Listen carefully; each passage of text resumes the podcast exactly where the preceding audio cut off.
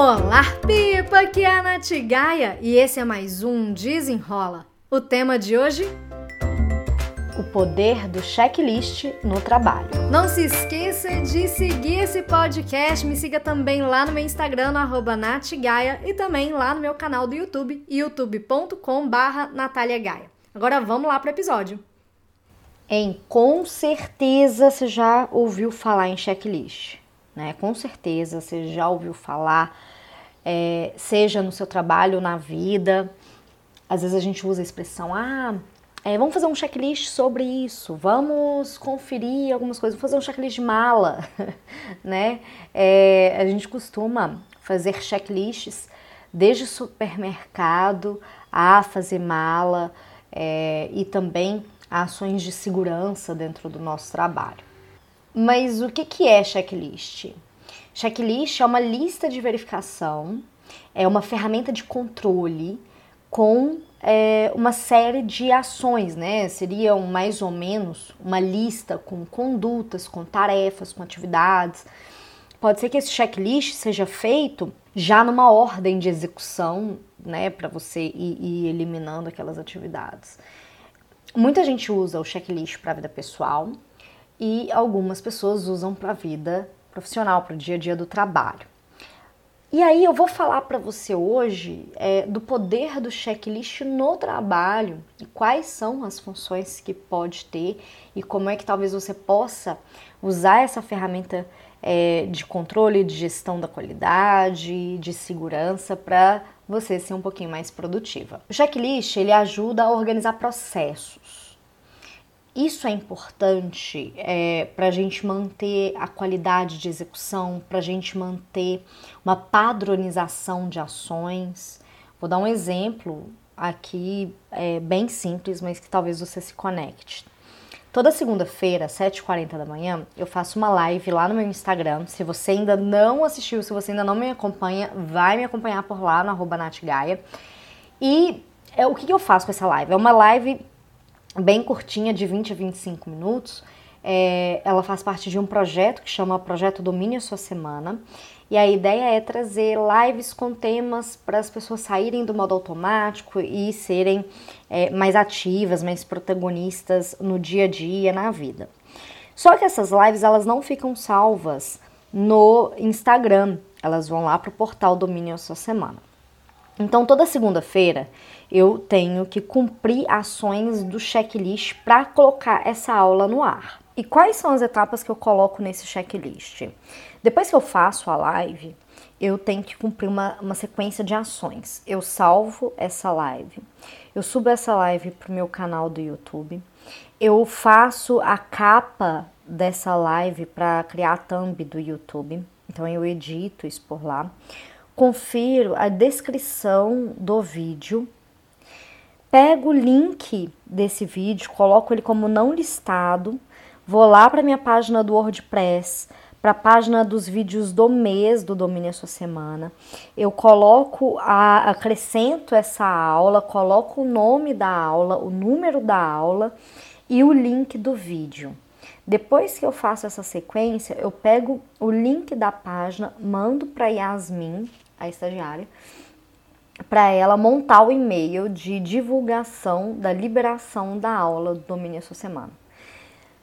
É uma ação que eu faço toda segunda-feira, mas é, por que, que é legal ter um checklist com os passos? Porque aí você não precisa nem pensar, você vai só ticando, você vai executando aquelas atividades.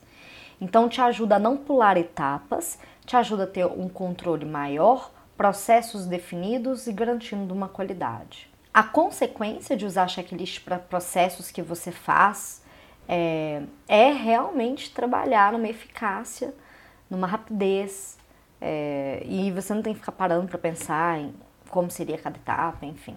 Outra coisa que o checklist permite é reduzir falha.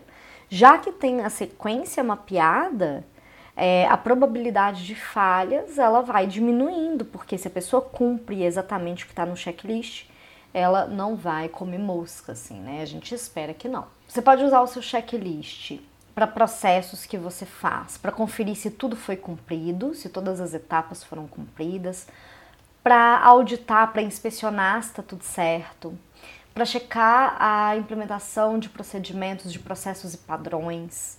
É, e pensando no, num dia a dia prático aqui, para conferir se tudo que você precisava fazer foi feito. Pensando nos tipos de checklists e como eles podem te ajudar, a gente tem o checklist de verificação de etapas, é super comum e usado, é esse checklist que eu fui falando das etapas da liberação da aula do projeto Domine a Sua Semana.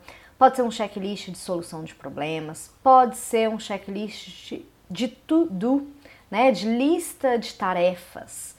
É, e aí, normalmente, a gente faz essa lista de tarefas é, de uma forma mais ou menos intuitiva, mas nem sempre de forma eficaz. Então, é legal você saber que, por exemplo, para uma lista de tarefas ser eficaz, é, você precisa levar em consideração o tempo de execução das atividades, é, se você vai ter aquele tempo disponível para executar. Eu tenho até um vídeo no YouTube sobre isso, vou deixar o link aqui no descritivo, porque isso também pode te ajudar a criar listas é, que funcionam mesmo, né? Usando checklists no seu trabalho, vou repetir, mesmo que seja para ações que você faz é, de rotina, do seu dia a dia, é legal para você abrir espaço na sua mente para execução e pensamentos estratégicos e deixar essa questão da operação, é, de, né, de mapear processos, enfim, de uma forma mais é, personalizada, sabe? De acordo com aquilo que você precisa, você pode ter é, uma série de checklists, um, pode ser uma planilha no Excel, pode ser algum aplicativo, pode ser um Trello, um Asana, enfim, com uma série de ações. Essas ações podem ter recorrência. O legal de usar aplicativos para fazer checklists assim é ir criando as recorrências, tarefas que são rotineiras, você pode colocar ali, né? Mas é muito interessante a gente conseguir mapear os nossos processos, é, trabalhar na qualidade deles, enfim. Recadinhos, né? Eu falei aqui do meu Instagram e do meu YouTube, mas eu também quero te pedir uma coisa. O Spotify, ele entende que um podcast é relevante quando as pessoas seguem o perfil desse, o feed, né, desse podcast. Então, se você está ouvindo esse episódio, clica no seguir, siga o podcast, siga o Desenrolando com a Nath Gaia. Assim você me ajuda a levar essa mensagem para mais pessoas, porque quanto mais pessoas começam a seguir este podcast, o Spotify vai entendendo que é um podcast relevante, começa a fazer mais entregas do meu conteúdo. Essa é uma forma que você pode, né, que você tem para contribuir com o meu trabalho, que eu faço aqui com tanto carinho, de forma gratuita, há quase cinco anos. A gente está chegando aqui a quase 200 episódios. É, tá chegando ainda, falta pouquinho, mas a minha, a minha forma é, de contribuir com vocês com esse é, conteúdo gratuito e feito com muito carinho é essa, né? Através aqui do áudio, tem o canal do YouTube, tem o Instagram, tem o blog, mas você também pode contribuir comigo seguindo esse feed, compartilhando, me seguindo nas redes sociais e também me mandando suas dúvidas, suas sugestões de temas. Se você tiver qualquer dúvida, me manda um e-mail no contato arroba natgaia.com ou me manda também um direct lá no meu Instagram, no arroba natgaia, N-A-T-G-A-I-A. Espero que você tenha gostado e até o próximo.